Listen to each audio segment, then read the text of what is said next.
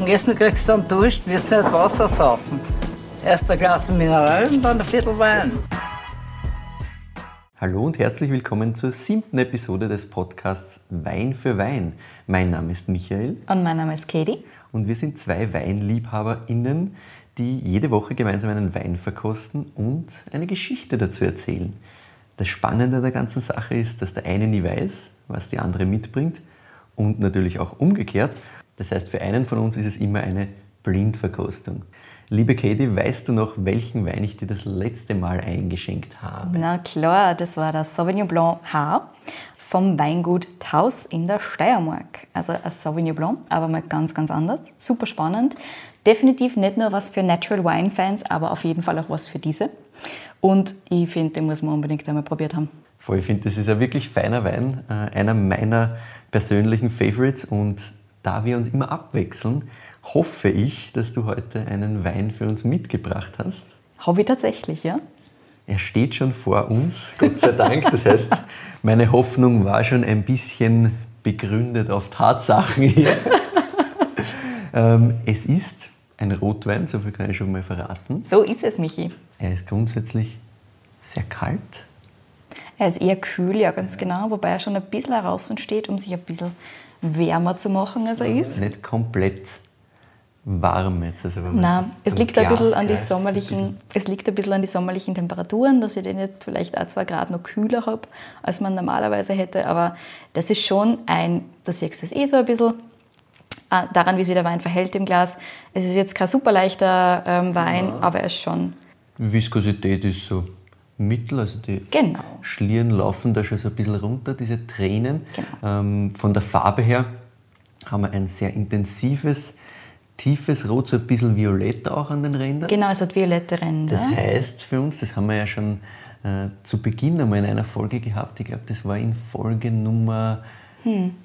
Es wird die dritte Folge gewesen sein. Ich glaube, das war beim Bondsichter, wo wir darüber Sicher, diskutiert ja. haben, ganz kurz, dass eine violette Färbung eher auf einen jüngeren Wein schließt. Genau, beziehungsweise lässt sich auch ein bisschen auf die Rebsorte schließen. Und in dem Fall ist es so, der ist nicht alt, erstens. Und zweitens ist es auch so ein bisschen Charakteristik dieser Rebsorte. der mich ja gerade die Nase reingehalten. Mich jetzt mal. Sehr intensiv. Mhm. Grundsätzlich die Nase ist, also kommt da ordentlich was entgegen. Das hat man auch schon gemerkt, wie du den hergestellt hast. Es Soll war schon ein bisschen Aromen in der Luft. Große also Liebe. Sehr, sehr, sehr, sehr viel Beere. Ich kann mir nicht helfen. Ich finde den einfach super geil, wenn du den herstößt und du nimmst ihn. Oh. Es ist eine ganz, ganz intensive Frucht. Genau, intensive Frucht und ich finde ganz, ganz dunkel ist er. Er ja, ist ja, dunkel, nicht ist nur im Auge, also er ist durchaus relativ ja, dunkel im Glas so, aber auch die Früchte ganz dunkelbeerig. Ich finde so ein bisschen Brombeere hast drinnen. Ja, Findest starke nicht? Brombeere, ja, voll. Also so ein bisschen, es erinnert mich so ein bisschen, wenn ich so frische Brombeeren zergatsch. Ja.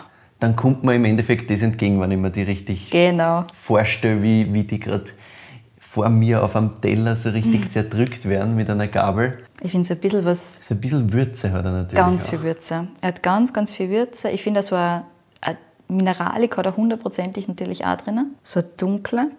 Mm. Und ich finde diese Balance zwischen dieser Fruchtigkeit einerseits und dann aber drunter diese Würze, die du ganz stark in der Nase hast und am Gaumen ja, wirst du es nur mehr spüren.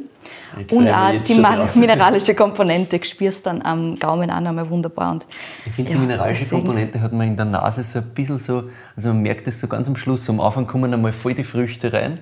Ja, genau. Und dann, so, wenn, ich, wenn ich länger reinrieche, kriege ich ganz am Schluss so ein bisschen dieses mineralische Thema mit. Ja. Mhm. Ich werde mal einen Schluck nehmen. Bitte darum. Mich sehr interessiert.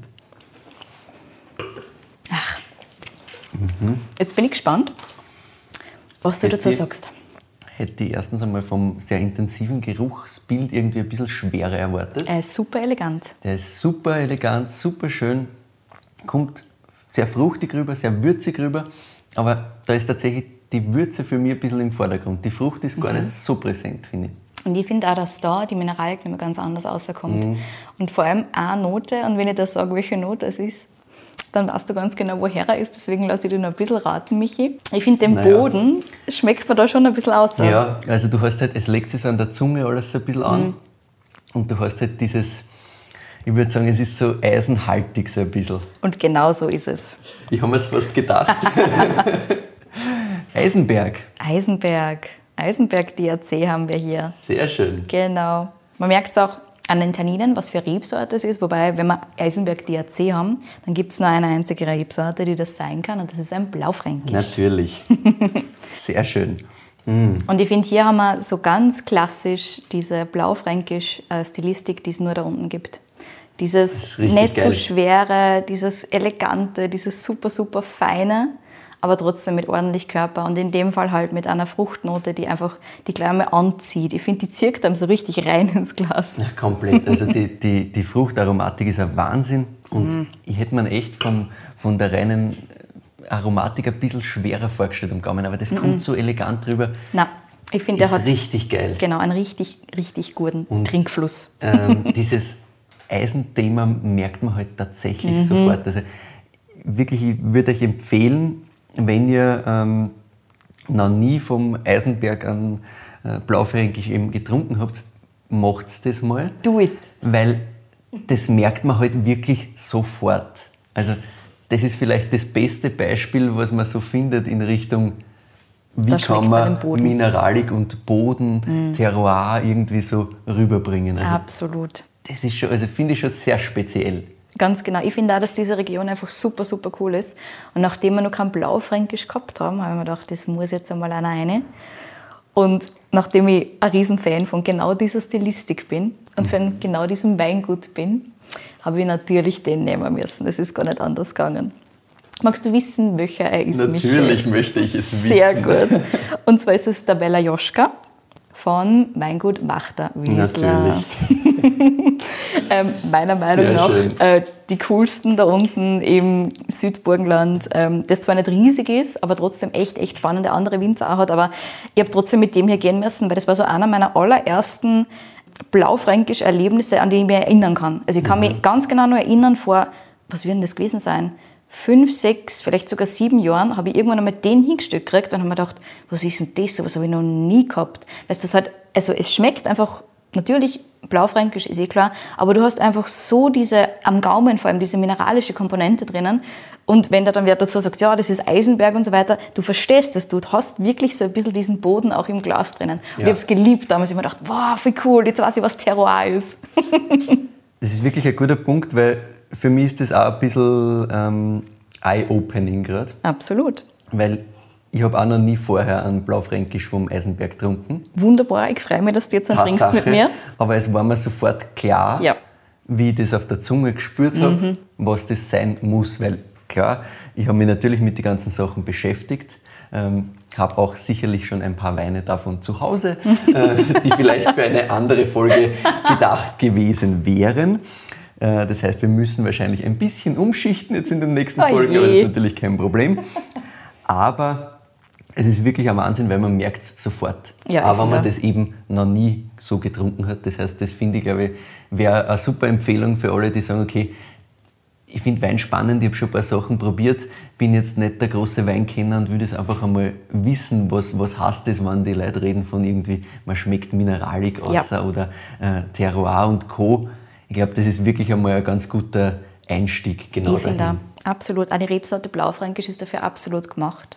Blaufränkisch hat echt die Eigenschaft, den Boden wunderbar ins Glas zu bringen. Und ich finde es super spannend, dass es im Blaufränkisch eigentlich außer in Österreich gar nicht so viel gibt. Ich meine, es gibt schon andere Ecken. Ich habe nachher auch noch ein bisschen Info zum Blaufränkisch für euch, Bitte. weil ich mir gedacht habe, nachdem wir das allererste Mal diese Rebsorte haben, müssen wir ein bisschen drüber sprechen. Auch. Ist ja eine spannende Rebsorte. Ich finde, es ist eine super spannende Rebsorte und ähm, es ist eine der wichtigsten Rebsorten im roten Bereich in Österreich, neben dem Zweigelt. Und ich muss ehrlich sagen, ich habe den Blaufränkisch immer ein bisschen bevorzugt. Sorry, Zweigelt, I still love you, aber der Blaufränkisch ist im Normalfall einfach ein Tick geiler. Und ja, die Art Blaufränkisch, die da unten im Südburgenland gemacht wird, die hat es mir einfach besonders angetan. Ja, und wie schon vorher ganz kurz erwähnt, das äh, Weingut Wachterwiesler steht für den Blaufränkisch und vor allem für den südburgenländischen Blaufränkisch wie sonst einfach kein anderes. Man sieht da die Leidenschaft gilt einfach auch 100 Prozent dieser Rebsorte da unten. Also macht das Sinn, wenn sowas ins Glas kommt. Mhm. Und rund 80 Prozent deren Rebfläche, also des ähm, Weinguts Wachterwiesler, ist mit Blaufränkisch bepflanzt. Also es ist durchaus ein bisschen was anderes. Auch da sind ein paar Weißweinsorten auch da unten. Ähm, aber Hauptteil ist auf jeden Fall dieser Blaufränkisch. Und insgesamt hat der Betrieb 15 Hektar, das heißt, er ist so mittelgroß, er ist nicht ganz klein, aber er ist nur überschaubar. Und vielleicht ganz kurz noch ein paar Infos zum Weingut, bevor wir ein bisschen mehr in die Region reinkommen, Michi. Ja, voll bitte. Also das Weingut ist seit 2012 biozertifiziert mhm. Und sie nehmen es ja immer wieder so ein bisschen Elemente aus der Biodynamie raus, aber der Christoph Wachter, der jetzt seit Ende 2010er Jahre ähm, so die jüngste Generation in dem Weingut darstellt, der sagt, er will sie nicht unbedingt in ein engeres Korsett zwängen, als es sein muss. Sie nehmen sie lieber so hier und da Sachen raus aus der Biodynamie, die für sie besonders gut passen, wie zum Beispiel besonders für Handarbeit oder auch diese reduzierte Arbeit im Keller, dieses ja, sich zurücklehnen und den Wein ein bisschen machen lassen.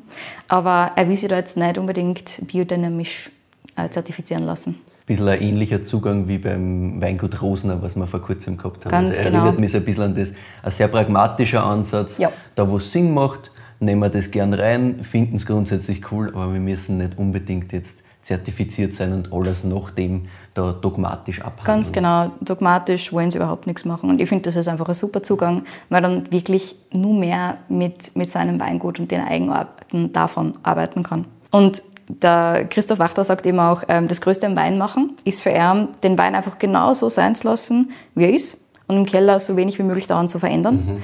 Ähm, er nimmt sie so weit wie möglich zurück. Er sagt einfach, okay, die Weine lassen wir genauso, wie sie sind, weil sie zeigen die äh, Region so wunderbar her. Und ja, wie schon gesagt, wenn man das im Glas hat, dann versteht man ganz genau, was dieser Ansatz dahinter ist, mhm. ähm, weil dieser Blaufränkisch einfach dieses Terroir so wunderbar ähm, in das Glas bringt. Und so ganz, ganz unverfälscht. Wie schon gesagt, man hat am Gaumen echt so ein bisschen dieses Eisenhaltige, das auch aus dem Boden direkt kommt. Das kommt einfach direkt von dort her, wo die Rebe wächst. Das ist nicht irgendwie hinzugefügt nachher im, im äh, Weinkeller oder so. Ja, und das bleibt da total lang. Ja, also ja, ich finde das. das ich spüre immer noch auf meiner Zunge so dieses leichte Prickeln und dass da halt sich was angelegt hat, so gefühlt. Also so, so fühlt sich das für mich so ein bisschen an. Voll. Und mega geil. Also ich finde auch, dass sie das spannend. super präzise und super schön ins Glas bringen. Und ein Punkt, der auch noch wichtig ist, ist, es geht weniger um die Üppigkeit des Weines. Ne? Sie wollen nicht irgendeinen einen mega schweren Rotwein aus dem Barrikfass oder so zaubern, sondern einer geht es wirklich so um Präzision dessen, was vom Boden kommt, ins Glas zu bringen. Präzision, Finesse viel mehr als Üppigkeit, Opulenz. Mhm. Und ich finde, das ist einfach schön. Das ist ein sehr, sehr schöner Zugang. Ja, ja voll. Ähm, das Familienweingut selber hat auch eine sehr schöne Geschichte während sie immer wieder so Familienweingüter aufdröseln und zerstreiten und dann sich aufsplitten, ist mhm. es bei einer genau umgekehrt gewesen. Und zwar haben sie dort zwei Weingüter gefunden, und zwar das Weingut Wachter und das Weingut Wiesler, beziehungsweise die Menschen dahinter haben sie gefunden. Die Eltern von Christoph ähm, haben geheiratet, haben diese beiden Weingüter zusammengelegt, mhm. haben jetzt auf dem Weingut Wachter mehr oder weniger den Weinbau vorgesetzt und auf dem ehemaligen Weingut Wiesler gibt es jetzt ein schönes Restaurant und schöne Gastro und auch Zimmer. Liebe Leute, schaut vorbei dabei. Das ist schön. sehr gut, das genau. sehr schöne Empfehlung. Also ich finde es einfach super, super schön, ähm, wie das Ganze funktioniert und wie schon gesagt, endlich einmal so eine schöne Geschichte, wo sie zwei Weingüter finden und dann verbinden. Und deswegen sind wir auch in zwei verschiedenen Regionen unter Anführungszeichen. Wobei, man muss dazu sagen, das Südburgenland ist relativ klein. Mhm. Das heißt, die Regionen sind nicht sonderlich weit voneinander weg. Es ist im Prinzip alles rund um den Eisenberg so geschichtet. Mhm. Und genau. was ist die zweite äh, Region? Wir haben Eisenberg und ja. wir haben Deutsch-Schützen. Mhm. Das sind so die zwei Regionen. Ich sage gleich noch was dazu, aber da, äh, während wir nur beim Thema zwei Weingüter gemeinsam mhm. sind, dieser Wein hier, der Bella Joschka, ist der erste Wein, der weingutübergreifend gemacht wurde. Also im neuen Weingut Wachter Wiesler, ah, okay. der wirklich von mehreren Lagen aus verschiedenen, also aus den beiden Weingütern, wirklich die Weinreben eingesammelt hat, also die Weine eingesammelt hat. Und Bella Joschka, das steht für die beiden Großväter der Weingüter und ist eben benannt nach denen so ein bisschen als Tribut ähm, und als Tribut an die Verbindung an die Neue auch. Also das finde ja, ich voll, voll schön. Ne? Ja, also der eine Opa vom Weingut 1 und der andere Opa vom Weingut 2. Und die zwei haben damals eben wirklich nur das Ganze überblickt und haben gesagt, wie schön. Ist das nicht süß? Na, das ist ja also sehr, sehr romantisch, die Geschichte genau. heute. Wahnsinn. Und das Ziel, also der ist das erste Mal 92 rausgekommen, also den gibt es schon eine ganze wow. Weile. Mhm, wow. Genau. Okay, weil der, muss man sagen, vom Namen her klingt da recht hipster, ne? Der Bella Joschka, ja, ja, durchaus. Also das reiht sich halt sehr so ein in Bondsichter, in, das, in dieses weniger Thema, so ein bisschen, was er mit seinen neuen Weinen, Weinen macht, auch mit der lieben Rosa Petkovic. Ja, ganz genau. Ähm, so in die Richtung. Ja, Bella also Joschka gibt es schon seit den 90er. Ja, das war damals schon cool. first, war damals schon cool, ja, ganz genau. Ja, ist auch geil, finde ich. Also, Ja, voll. So einen leibenden Zugang und so einen leibenden Namen, dass man einfach sagt, okay, wir, wir benennen das nach Verbinden die das jetzt beiden einfach. Großväter und verbinden das so.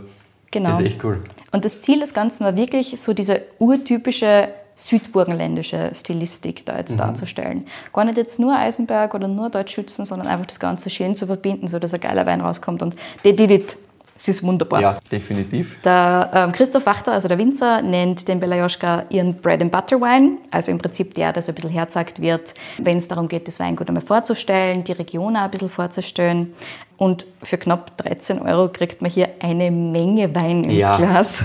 Mhm. Also nochmal, probiert das aus, weil Mhm. für 13 Euro, da kann man auch nichts falsch machen. Absolut nicht. Und, und damit kannst du sowieso nichts falsch machen, möchte ich an dieser Stelle auch nochmal sagen. Also, Genau. Und gefunden habe ich übrigens bei Wein und Co., nur damit wir das auch noch deponiert haben. Genau. Perfekt. Und ich habe lang hin und her überlegt, ähm, welcher der Weine ich von dem Weingut gerne in den Podcast bringen möchte. Und ich bin immer wieder hin und her geschwankt zwischen verschiedenen und habe am Schluss gedacht, okay, im Prinzip, wenn das der Wein ist, mit dem sie das Weingut repräsentieren wollen, und ich verstehe das sehr gut, dann nehmen wir genau den. Er zeigt einfach diese Stilistik des Eisenbergs wunderbar und ist wirklich für jeden geeignet. Also auch wenn ihr noch nie einen Blaufränkisch getrunken habt, den zu probieren, das ist einfach geil. Go Ja. try it. Der ist einfach wunderbar und super zugänglich. Vielleicht nur perfekt zum Wein direkt. Der ist trocken, Restzucker 1 Gramm, ähm, hat eine recht animierende trocken, Säure ja. drinnen. Also die Säure ist also ein bisschen eine Basis von, also kommt ein bisschen von der Rebsorte. Die hat immer ein bisschen einen höheren Säurewert. Ähm, das macht es aber meiner Meinung nach super trinkig. Also das heißt, du hast so ein bisschen Animation ähm, und du greifst gerne noch einmal zum Glas, meiner Meinung nach. Ja, also ich habe ja, während du jetzt da, da ausgeführt hast, schon das eine oder andere Mal nochmal kurz nippen müssen, weil es ist definitiv so. Also es ist sehr animierend. Du willst sofort einen Anschluck machen, weil du halt die Säure im Mund Ja. spürst, läuft ein bisschen das Wasser zusammen. Genau. Richtig schön. Ja, voll. Alkohol ist mit 12,5, das heißt, er ist nicht so schwer auch für einen Sommertag. Das war heute auch wieder wichtig. Wir sitzen hier bei über 30 Grad, glaube ich, haben wir. Es ist ein bisschen heiß, ja. Es ist ein bisschen heiß und deswegen haben wir gedacht, okay, der passt jetzt wunderbar. Auch wenn wir einen Rotwein haben hier, der passt auch für warme Tage wunderbar. Yes.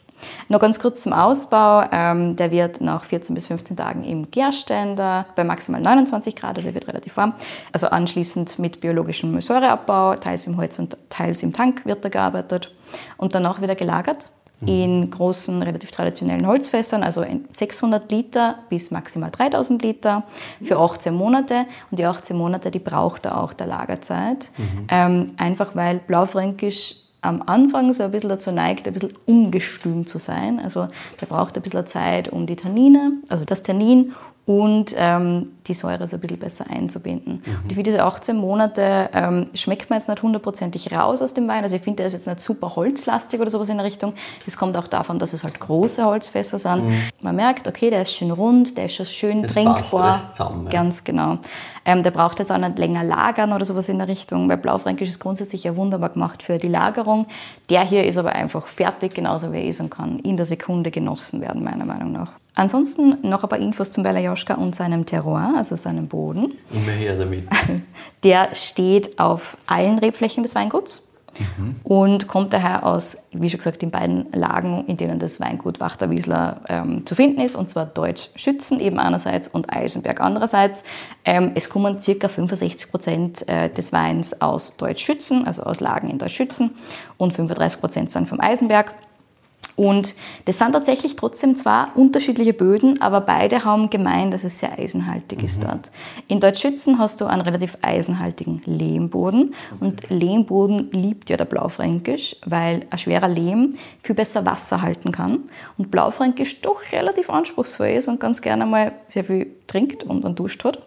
Das heißt, im Normalfall brauchst du schon eher Böden, die dem Blaufränkisch an ähm, Feuchtigkeit geben können, was sie ihm geben. Und das funktioniert beim Lehmboden ganz besonders gut. Auch zum Beispiel im Mittelburgenland, wo ja im Prinzip das Blaufränkischland zu Hause ist, hast du ganz viel Lehmböden. Mhm. Was besonders ist an dem Ganzen, ist dieses Eisenhaltige, also dieser Eisengehalt. Und das ist das, was du am Schluss auch wirklich auf der Zunge im Gaumen hast. Voll. Was noch besonders spannend ist, ist der Eisenberg. Der Eisenberg ist, wie der Name schon sagt, geprägt von der Eisenmineralik und da gibt es vor allem ganz, ganz besondere Schieferböden, die ansonsten in Österreich so in dieser Form nicht bepflanzt werden. Und zwar ist das Grünschiefer und Blauschiefer. Mhm. Grünschiefer und Blauschiefer findet man zum Beispiel auch am Großglockner, aber dort findet man halt einfach keine Weinreben. Das ist schwierig. ganz genau. Und das verleiht Spannend. dieser mineralischen Grundnote des Weins schon nochmal so ein bisschen einen Twist. Und Christoph Wachter nennt das Ganze Bodendreifaltigkeit. Also das ist auch wirklich hundertprozentig einzigartig in Österreich. Du hast halt einerseits diesen sehr eisenhaltigen Lehm und dann hast du Grünschiefer und Blauschiefer. Und das findest du wirklich in Österreich tatsächlich im Weinbereich nur im Südburgenland und nur rund um diesen Eisenberg rundum. Und ja, wie ich vorher schon erwähnt habe, der Blaufränkisch Belajoschka ist eben genau ein Eisenberg-DRC. Und beim Eisenberg-DRC geht es ja wirklich darum, diese, dieses Terroir herauszuarbeiten. Es ist eine relativ kleine Region, es sind so 500 Hektar ungefähr, die im okay. Blaufränkisch DRC drinnen sind. Wirklich klar, wenn man sich überlegt, ja. was wir schon an, an Weingütern so gehabt haben. Der Fred Leumer war, glaube ich, irgendwo bei 60 Hektar selbst oder so. Genau. Wenn man sich genau. das vorstellen, in, in, Relation zu setzen, also das ist wirklich gar nicht so ein großer Bereich, weil ich tue mir immer schwer ein bisschen das einzuschätzen, was heißt das 500 Hektar. Wenn man dann sagt, okay, es gibt einzelne ähm, Weinbauern, einzelne Winzer und Winzerinnen, die tatsächlich 60, 70, 80 bis zu 100 Hektar bewirtschaften, genau. ähm, dann kann man sich ungefähr vorstellen, so wahnsinnig groß ist das Gebiet nicht. Nein, absolut nicht. Es gibt zuerst, also Eisenberg DRC, die Verbindung, also dieser Zusammenschluss mhm. und ähm, die Zertifizierung gibt es eigentlich erst seit 2010. Davor hat schon so Blaufränkisch Klassik und Blaufränkisch Reserve als mehr oder weniger Qualitätsmerkmale geben. Aber Eisenberg DRC, also wo es wirklich darum geht, diesen Eisenberg mit allem, was er ist und was er hat, so herauszuarbeiten, 2010. Also noch gar nicht so lange mhm. tatsächlich. Sehr spannend, ja. Ja, zur Orientierung, Südburgenland ist, wie der Name schon sagt, ganz im Südosten von Österreich. Wir sind hier gleich an der Grenze zu Ungarn, also auch Deutschschützen und der Eisenberg sind wirklich, also es sind ein paar Kilometer, die ähm, mhm. da weg sind äh, von der Grenze zu Ungarn. Es ist auch wirklich die ganz kleinste äh, Mainregion im Burgenland und Deutschschützen und der Eisenberg selber sind so ein bisschen das weinbauliche Zentrum vom mhm. Südburgenland. Da wird schon sehr, sehr, sehr lang Wein angebaut, habe ich mir übrigens ausgesucht. Es gibt aber Funde aus der Keltenzeit, mhm. die bestätigen, dass dort erstens mal Eisen abgebaut worden ist und zweitens Wein angebaut worden ist. Also es gibt schon sehr, sehr lange dieses Weinbaugebiet und es war eigentlich relativ lang in Vergessenheit. Also es ist erst seit ein paar Jahren, dass das wirklich wieder regelmäßig irgendwo aufpoppt und mhm. das Weingut Wachterwiesler hat da durchaus auch viel damit zu tun, dass dieses, diese Region Region wieder stärker wird, wieder bekannter wird. Ist also dass man Name, da wieder mehr drüber redet. Ist also ein Name, den man einfach kennt. Ja, ganz Wachter genau. Das, das, das sagt dann was, aber man nicht wahnsinnig viel mit Wein am Hut hat, das hat man schnell einmal wo gehört. Ja. ja, voll, ganz genau. Und weil wir eben heute das allererste Mal über den Blaufränkisch sprechen, würde ich ganz gerne aber Worte zum Blaufränkisch selber sagen. Ja, bitte. Das ist eine autochtone Rebsorte in Österreich. Also die kommt ursprünglich von da tatsächlich. Sie stammt von einer Heunisch-Kreuzung ab. Heunisch ist so eine Grundrebsorte für ganz, ganz, ganz viele verschiedene Weine. Das ist so eine Basis-Rebsorte ähm, mehr oder weniger. Und den zweiten Elternteil, da sind sich die Leute noch nicht ganz, ganz sicher. Also es gibt welche, die sagen, okay, es ist der, äh, die blaue Zimmet-Traube die mhm. da das zweite Elternteil ist, aber es ist anscheinend nicht restlos geklärt. Okay. Man findet immer wieder auch äh, Seiten dazu, die sagen, nein, man weiß es einfach nicht, was genau es ist.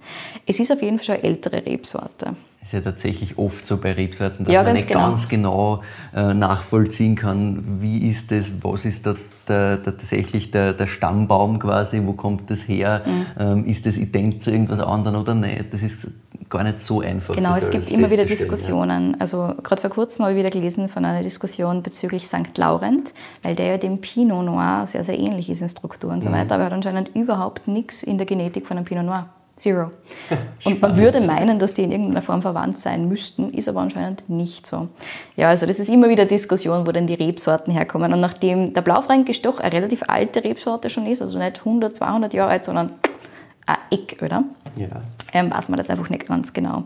Auf jeden Fall ist er das erste Mal so wirklich namentlich und schriftlich erwähnt worden in der Habsburg-Monarchie, so im 18. Jahrhundert Ah, rund die um und um, die Habsburger. Erst danach ist übrigens in Deutschland auch aufgetaucht. Also Michi, falls du irgendwann einmal einen deutschen Lemberger im Regal stehen siehst, das ist ein Blaufränkisch. Ah, tatsächlich, siehst du wieder was dazugelernt. Sehr Mhm. Genau. spannend. Und in Ungarn heißt es Kek Frankosch. Das haben wir, glaube ich, schon Das bei unserer Episode mit ähm, dem Franz Weninger besprochen. Ja, das haben wir da mal kurz angesprochen, weil wir Ja. da so ein bisschen über das Thema Genau. ähm, Ungarn und Österreich und wie hassen die einzelnen Weine wo ganz kurz drüber gestolpert sind. Ja, Ja, genau. Stimmt. Also auch in Ungarn gibt es schon ganz, ganz lange, weil das ja eben lang im Teil der Habsburg-Monarchie war. Aktuell sind knapp 6% der Weinbaufläche in Österreich mit Blaufränkisch besetzt. Das ist gar nicht so viel. Ähm, vor allem sind wir im Burgenland unterwegs da. Es gibt ein bisschen was auch in äh, dem östlichen Teil von Niederösterreich. Also auch so Carnuntum und so weiter findet man immer wieder Blaufränkisch. Aber das Burgenland ist eindeutig Blaufränkischland. Wir haben auch wieder einen wunderschönen Übergang zu einer ehemaligen oder älteren Folge von uns und zwar zur letzten, nämlich Weingut Taus. Da haben wir ja auch darüber gesprochen, dass das so spannend ist, Ja. dass die in der Südsteiermark äh, einen Blaufränkisch machen oder Ja, bis genau. vor kurzem gemacht haben. Also super, super spannend. Da sieht man wieder mal, das würde man da überhaupt nicht erwarten. Na, aber man muss auch dazu sagen, die Südsteiermark ist gar nicht so weit weg vom Südburgenland. True. Also es kann gut sein, dass irgendwer mal gemeint hat, naja, dann probieren wir es da halt auch. So ist es früher öfter mal passiert. Also auch die Deutschen haben damals gemeint, naja, probieren wir halt einmal einfach diese Rebsorten, die es da unten so viel gibt und schmeißen wir es auf für zu uns. Wobei man dazu sagen muss, ich finde die österreichischen Blaufränkisch sind besser als die Lemberger. Kurzer Diss. Muss sein, muss sein. Ach ja, aber unsere Böden, finde ich, sind einfach da perfekt dafür gemacht. Ja, typisch für die Rebsorten ist, wie wir vorher schon ein bisschen diskutiert haben, die super schöne Würze, die lebendige Säure, Tannin, das durchaus kräftig ist. Ähm, deswegen werden die eben schon auch länger im Holzfass ausgebaut, ähm, damit sich das Ganze mit der Zeit schön einbindet. Hier, der da ist tannintechnisch eher an der milderen Seite, hätte ich gesagt. Alles wunderbar smooth zu trinken. Also, falls die Leute vor Blaufränkisch fürchten, weil sie denken, dass, es zu Tannin, äh, dass das Tannin zu stark ist, in dem Fall braucht ihr überhaupt nicht fürchten, holt euch euch den bei Lajoschka. Ja, da braucht es gar keine Angst haben. Nein. Da braucht es wirklich keine Angst haben vor Tanninmonstern. Gar nicht. Absolut nicht. Nein, absolut nicht. Und ja, da beim ähm, Weingut Wachterwiesel sind wir halt eindeutig im mineralisch kühlen, sehr eleganten Eck daheim. Es gibt durchaus auch sehr opulente Blaufränkisch, gerade wenn man ins Mittelburgenland kommt, die eben dann auch auf Lehmboden wachsen, wo die Traube sich wirklich sehr zu Hause und sehr wohl fühlt und dann halt ja, einen sehr, sehr runden, starken Wein du machen kannst aus dem Ganzen, indem du die zum Beispiel in Barrikfässer gibst. Also das sind einfach verschiedene Stilistiken, alle wunderbar, alles sollte man mal probiert haben. Ja, der Christoph Wachter sagt eben, ähm, Blaufränkisch ist eben die Sorten, die einfach irrsinnig schön den Boden transportiert im Weinglas direkt. Da kann man nur zustimmen. Ganz genau. Und falls man mal andere Weine auch vom Weingut Wachter oder generell Blaufränkisch probieren möchte, die haben alle ein wunderschönes Reifepotenzial. Also ich habe es jetzt zum Beispiel wieder so gemacht, ich habe mir natürlich einerseits den Bella Joschka geholt und andererseits habe ich mir ein paar andere Blaufränkisch von den Lagen, zum Beispiel Weinberg geholt. Und ja, es gibt eine Weinberglage, die heißt Weinberg. also Ried Weinberg dann. Ein sehr, sehr kreativer Name. Und die kann man dann durchaus einfach einmal 10, 15, 20 Jahre im Keller vergessen und es ist überhaupt kein Problem und darauf spekuliere ich jetzt einmal einfach. Sehr gut. Na passt, dann machen wir sich das gleich aus. Also wenn du in äh, 10 bis 20 Jahren drauf kommst, ähm, du hast da eigentlich noch vom Wachterwiesel einen Blaufränkisch unten liegen, dann werden wir den aufmachen. Gell? Ganz genau. Also bitte nicht auf mich vergessen an dieser Stelle. Auf keinen Fall. Gut, und damit, Michi, hätte ich gesagt, wir haben das Ganze für heute abgeschlossen. Wunderbar, herzlichen Dank. Äh, super, super spannende Folge, ein super, super spannender Wein, weil einfach wirklich wunderbar diese Eisenstilistik, die man vom Eisenberg erwartet und die man vielleicht schon mal irgendwo gehört oder gelesen hat, das ist wirklich sofort da und es ist dann sofort klar und da fällt wirklich der Groschen. Ja. Das finde ich halt äh, mega spannend, richtig schön. Gefreut mich. Habe ich wieder einiges gelernt, einiges Neues erfahren und Neues dazugelernt. Super. Wir freuen uns extrem, wenn ihr für uns Feedback habt oder Weinvorschläge. Schickt uns die gerne entweder an katie.weinfürwein.at oder an michael.weinfürwein.at. Achtung, bitte schickt uns die Weintipps nicht an eine allgemeine E-Mail-Adresse oder irgendwie über Instagram. Dann sehen wir es beide und dann ist es meistens so, dass wir halt sagen, okay, das nehmen wir eher nicht rein. Ansonsten freuen wir sich wahnsinnig drüber. Auch wenn ihr sonstiges Feedback habt, das gerne über alle Kanäle mehr als erwünscht. und folgt uns am besten auf Spotify. Das bringt uns sehr viel Aufmerksamkeit zusätzlich. Das heißt, da wird man zum Beispiel dann, wenn anderen wird der Podcast auch noch vorgeschlagen. Das hilft uns weiter. Bei Apple Podcasts könnt ihr uns auch bewerten. Und natürlich, wie gesagt, ihr findet uns auf Instagram unter Wein für Wein mit UE logischerweise. Und persönlich sind wir auch dort. Du unter Kedi in Werner und ich unter Proegel. Und auf unserer Website weinfürwein.at findet ihr immer die Folgen kurz zusammengefasst mit einer kleinen Verkostungsnotiz, wo wir natürlich auch dazu schreiben, was der Wein kostet und wo man ihn kaufen kann. Und an dieser Stelle komme ich drauf, es fehlt noch etwas ganz fundamental Wichtiges in unserer Michi, Folge. Wir haben es vergessen. Bitte. Das darf ja nicht wir sein. müssen diesen Wein bewerten. Genau, unsere Bewertung für diesen Wein noch. Und ich würde ganz gern hören, Michi, was sagst du dazu? Also ich vergebe eine wunderbar schöne, großartig aromatische 8,5. Finde ich wirklich richtig leibend. Ich finde es auch total, total super. Und was Rotweine angeht, das ist genau meine Stilistik. Ich glaube, ich muss auf einen neuen gehen, Michi. Ich kann nicht aus, es Fair. ist einfach super geil. Finde ich vollkommen fair und zutreffend. Damit hätten wir auch das erledigt. In diesem Sinne, danke fürs Zuhören. Bis zum nächsten Mal. Wir hören uns. Bis zum nächsten Mal.